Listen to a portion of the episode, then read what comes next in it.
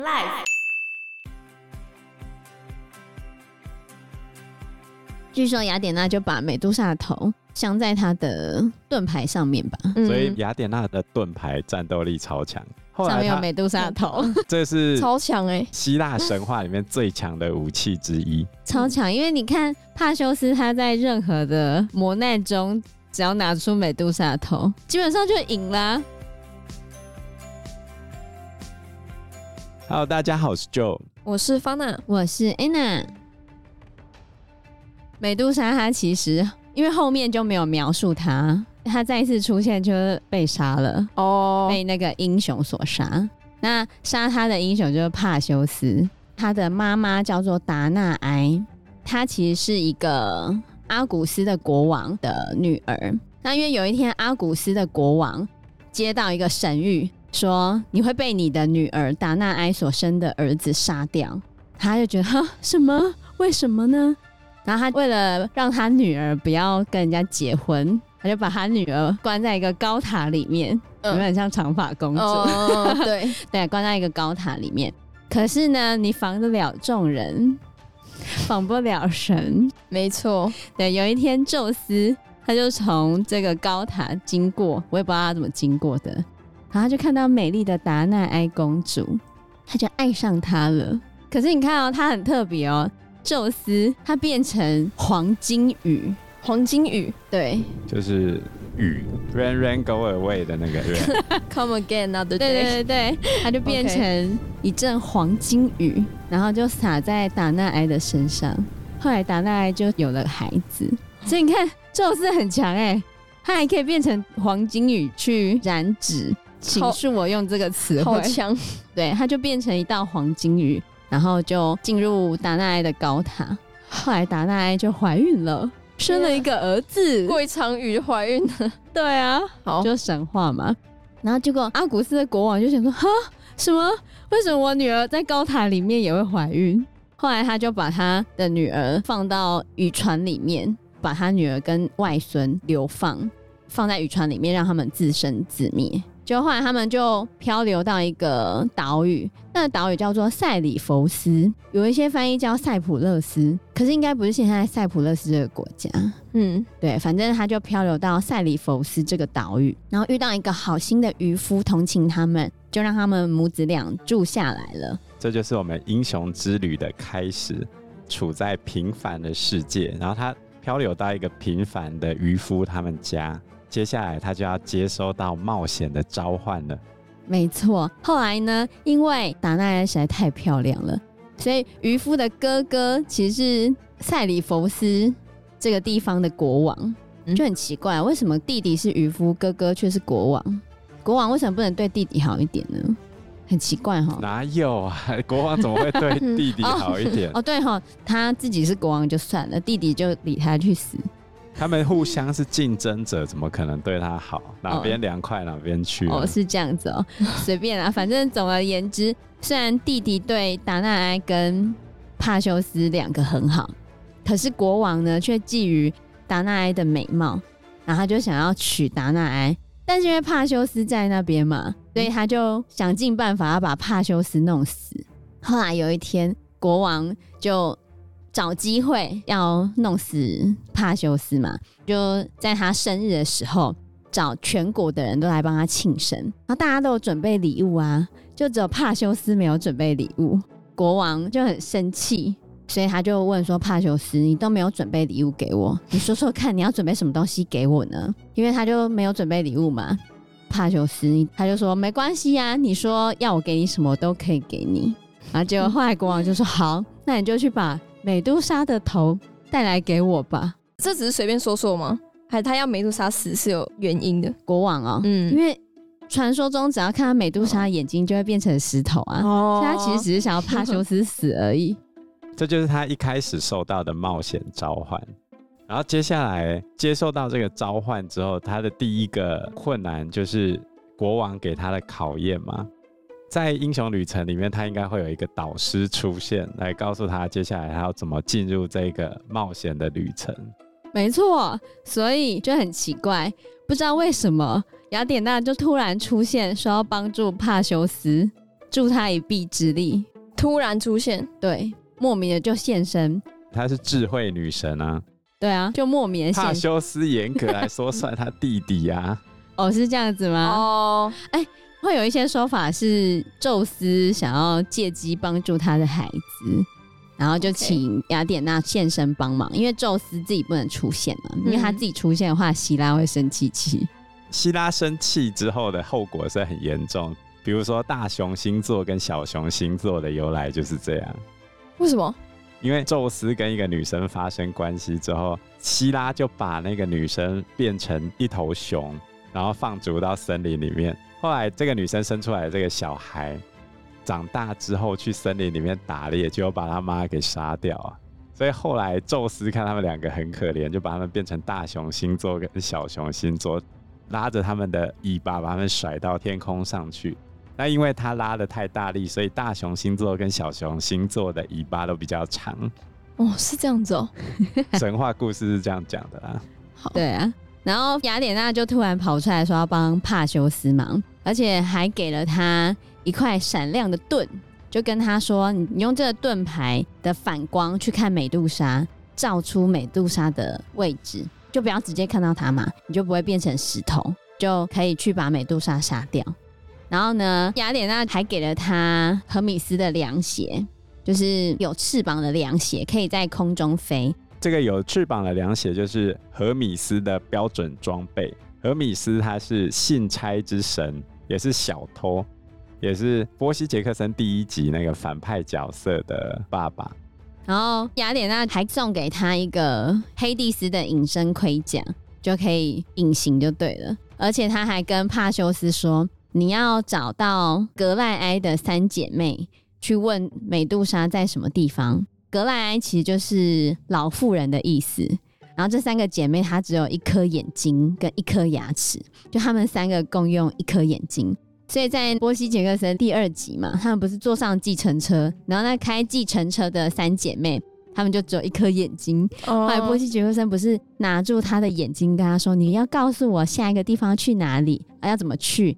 啊，如果不跟我们说的话，我就要把你眼睛丢掉。”哎、欸，这个故事其实完全就是从 帕修斯里面来的，对，就其实就从帕修斯里面来的。哦，因为帕修斯真的找到格赖埃三姐妹，帕修斯就在这三姐妹传眼睛的时候，把她眼睛抢下来，让这三姐妹没有办法看到帕修斯在哪里，还威胁他们跟他说：“你要告诉我美杜莎在哪里，如果你不告诉我美杜莎在哪里的话，我就要把你的眼睛丢掉。”后来，这三姐妹就跟帕修斯说美杜莎在哪里。嗯，可是他还是把他眼睛丢到湖里面去，真是恶劣。我也不知道为什么他还是要把人家眼睛丢掉，明明就说要答应人家不把人家眼睛丢掉。对啊，对啊。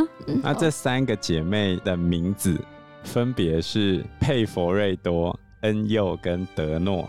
重点不在她名字怎么念，重点在她的意思。第一个是毒，管毒的。然后再来第二个是脾气不好，那个暴力之气的那个暴力，嗯、然后再来是恐怖。然后这三姐妹跟戈尔贡三姐妹也是姐妹。为什么妖怪都是姐妹？多少集都是三姐妹？对啊，为什么都要三姐妹？很奇怪哈。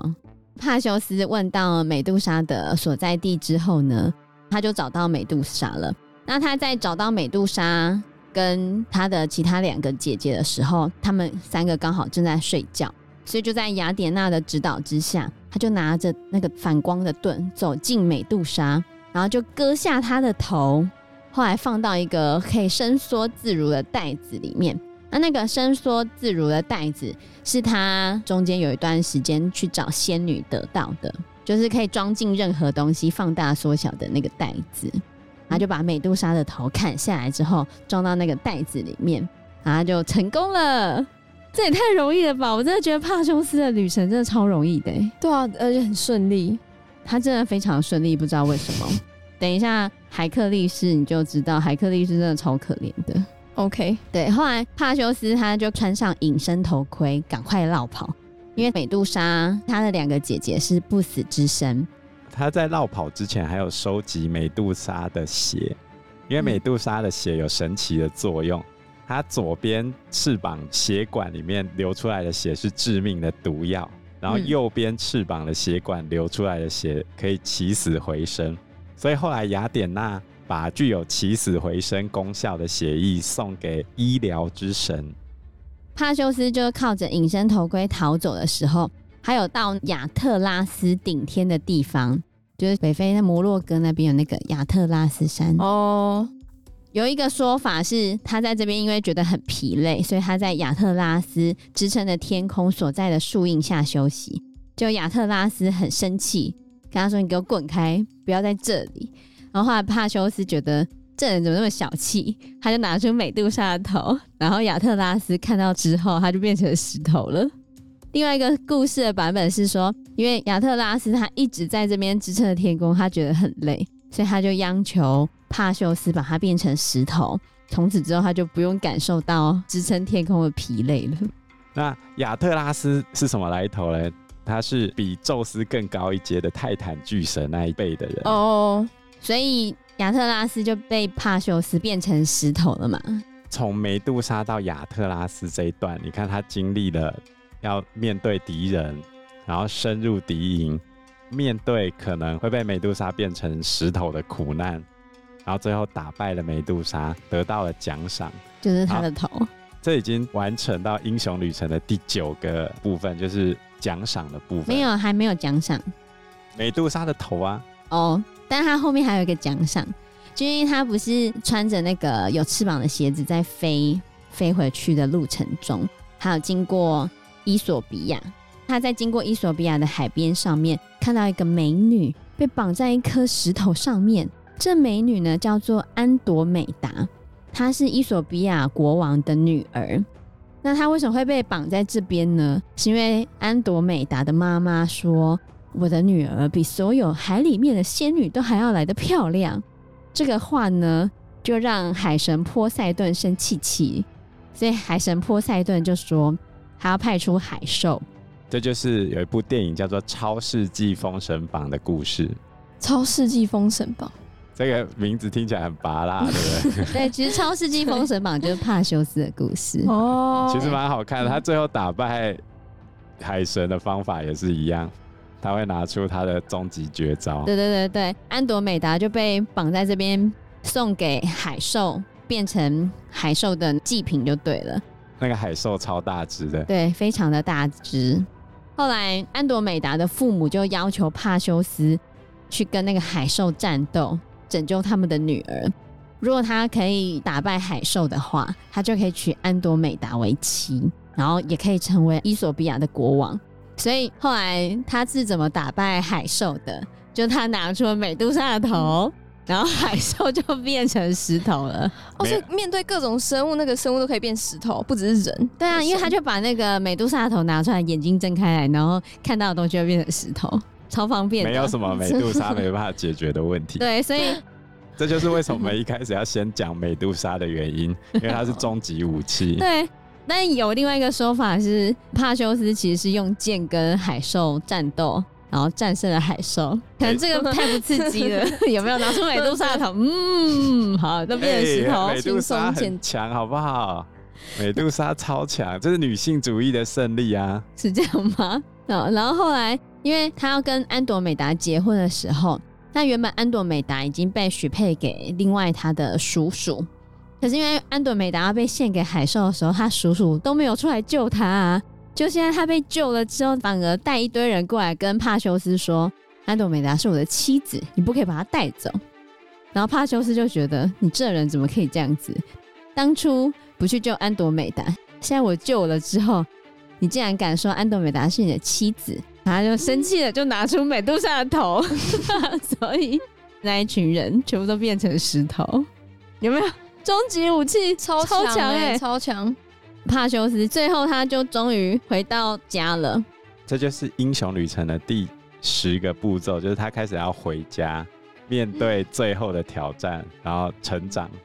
最后，帕修斯回到塞里佛斯，然后把美杜莎的头交给塞里佛斯的国王。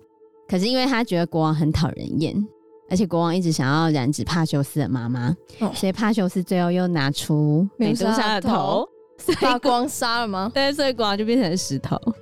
后来他就让原本解救帕修斯跟达纳埃的那个渔夫当上国王，嗯、因为国王被他变成石头了嘛。那他自己不是伊索比亚的国王吗？对啊，所以他并没有当塞里弗斯的国王啊，他是让原本救了他跟他妈妈的那个渔夫当上国王。原本帕修斯想要跟他妈妈回去找他的阿公，就是回去找达纳埃的爸爸。可是，在回去的路途中，因为达纳埃的爸爸知道说：“呃，天哪，我的外孙要回来找我了，好可怕哦！”他说要回来杀我，嗯，然后就赶快躲起来。他就躲到另外一个小岛，然后不知道为什么呢？帕修斯他在航海的路途中，他也在那个岛屿稍作休息。然后在那个岛屿里面，他们正在举办比赛，好像是丢铅球或者丢铁饼的比赛。帕修斯就很开心，想说：“耶，我也要去参加。”他就在丢铁饼的时候，就不小心砸中一个外地来看比赛的老人家，那就是他阿公。这么刚好，对。所以在希腊神话里面，他们的祭司的预言都会非常非常的准。你可能可以在某种程度上去做一些事情来违抗这个预言，嗯、但最终都会成真，对，逃不掉。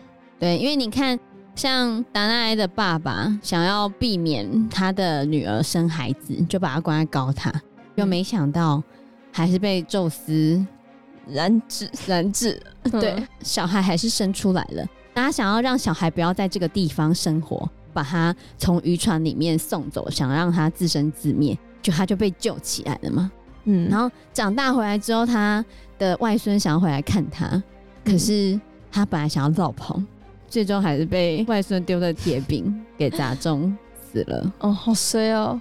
所以后来到了罗马时期，因为他们是延续希腊神话来的嘛，战争之前他们都会先进行预言，如果预言是不好的，他们就绝对不会出兵，绝对不会，先算个命，知道吗？好。后来帕修斯非常的伤心，他就埋葬了他的外祖父，然后他就把他所有获得的宝物都还给原本的主人，就是把有翅膀的鞋子还给荷米斯，把隐身盔甲还给黑帝斯，然后把美杜莎的头送给雅典娜，送给雅典娜。对，后来据说雅典娜就把美杜莎的头镶在她的盾牌上面吧，所以雅典娜的盾牌战斗力超强，可攻可守。上面有美杜莎的头，这是超强哎！希腊神话里面最强的武器之一，对，应该也可以说算是最强的了。对啊，超强！因为你看帕修斯他在任何的磨难中，只要拿出美杜莎的头，基本上就赢了，根本都不需要有任何其他的方式。而且美杜莎的头是无视所有属性，完全石化。对啊。哎、欸，那我很好奇，就是从美杜莎身上萃取的那个，不是可以起死回生的药吗？那用在那些被石化的人身上有用吗？应该是可以哦，但是没有被这样用啊，好像没有写到石化被解除。在某些小说的设定上，是美杜莎的眼泪可以解除啊，但是他都死了，哪来的眼泪？对啊，你要怎么让他有眼泪？所以就很困难啊，没办法，超级困难。所以被变成石头是没救的。所以你看帕修斯他是不是非常的幸运？帕修斯最后的结局就是他们后来都往生了嘛，然后宙斯就把跟帕修斯有关的人升到星空中，变成秋季的星座。帕修斯本人是英仙座，安朵美达是仙女座。安朵美达的妈妈变成仙后座，安朵美达的爸爸变成仙王座，然后那个海兽变成金鱼座，然后接下来呢，我们要提的是遭遇比帕修斯悲惨非常多的，就是海克力士，他也是帕修斯的后代。对，帕修斯是海克力士的曾祖父，可是海克力士也是宙斯的孩子。所以你看，真的很奇怪哈、嗯。OK，对啊，所以他等于是跟自己的后代子孙又发生关系，嗯、可是也没关系啊，因为希拉其实就是宙斯的姐妹啊，他的所有妻子都是他的姐妹啊，不是吗？希腊神话里面他没有在意乱伦的这件事情，嗯、就乱伦这件事情应该是亚洲这边、嗯、比较在意。就我们这边有觉得不能跟几代里面的亲属，对。对，会有乱伦的疑虑，他们没有，因为海克力士就是帕修斯的后代。中国也不是没有乱伦的状况，其实以中国来说的话，就是伏羲跟女娲他们是兄妹，然后对对对对，日本的创世神伊邪那岐跟伊邪那美也是兄妹，但是最多乱伦情节的是希腊神话，没错。反正宙斯就是又再一次跟自己的后代肥水不落外人，对，就生了海克力士。海克力士的妈妈叫做阿尔克莫涅，她其实是帕修斯的孙女，然后是麦西尼这个王国的公主。她的丈夫叫做安菲特律翁。宙斯是怎么染指她的呢？宙斯为了跟阿尔克莫涅在一起，他就变成安菲特律翁的样子，把自己变成人家的丈夫，嗯，然后跑去跟人家睡。因为安菲特律翁他刚好出去打仗，嗯，然后宙斯就变成安菲特律翁的样子。那个印度的皮湿奴不是也做过一样的事？我们之前有讲过印度的那个最强的阿修罗水池的故事，嗯，有没有？水池的妻子叫毗林陀，那他对水池坚贞的爱是水池之所以可以这么强大的原因。那为了要打破这件事情，毗湿奴就假扮成。水池，嗯，然后就跟毗邻陀睡了，有没有还记得吗？嗯、对，就同样的概念。OK，但是毗湿奴是为了破水池的强大，可宙斯并不是啊。嗯、宙斯只是单纯想要，他觉得帕修斯的孙女很正，对，所以他就想要跟他好。宙斯根本就只是嗯想睡。就是他爱上了某一个女生，他就想要染指人家。因为时间关系，我们这一集节目就到这边喽。谢谢大家，谢谢大家，谢谢大家，拜拜，拜拜，拜拜。